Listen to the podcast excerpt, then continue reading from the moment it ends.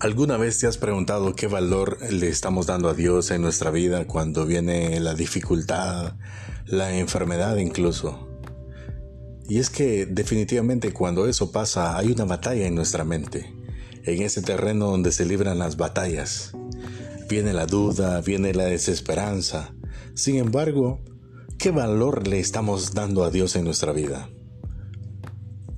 Y no quiero crear condenación en ti sino más bien eh, quiero llevarte a, reflexionar en, el que realmente es soberano y nos da la respuesta a todas las cosas. Y te llevo al pasaje de Juan capítulo 9, cuando los discípulos iban junto a Jesús. Y esos discípulos le preguntan y le dicen, Maestro, ¿quién pecó para que esté ciego de nacimiento cuando ven al ciego en una esquina? ¿Él o sus padres? Y Jesús, que era amor y compasión, les dice, no pecó ni él ni sus padres. Es porque el nombre de Dios será glorificado. No sé cuál sea tu situación, pero cualquiera que sea, el nombre de Dios debe ser glorificado aún allí. Por eso el Salmo dice, y aunque pases por el valle de sombra de muerte, no temerás mal alguno.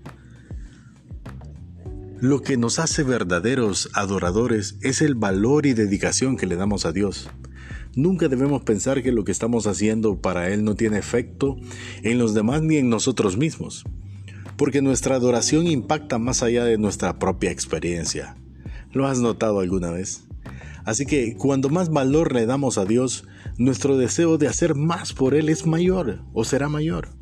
Y no solo eso, sino que nuestra relación con Dios crecerá proporcionalmente. Y cuanto más le adoremos, nuestra manera de concebir la vida cambiará totalmente. Recuerda que adorar a Dios es un acto de amor, que debe ser totalmente voluntario, haciéndolo de corazón, reflejando a todos y a todo lo que, lo que realmente es importante y que Él es importante para nosotros como sus hijos.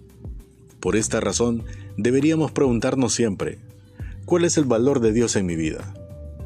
Porque nuestra respuesta define en qué punto nos encontramos en la vida, incluso ahora mismo. Y dejo de referencia este texto en 2 de Samuel 7:22. Qué grande eres, oh Señor soberano. No hay nadie como tú. Nunca hemos oído de otro Dios como tú. Que seas bendecido hoy. Un abrazo y hasta pronto.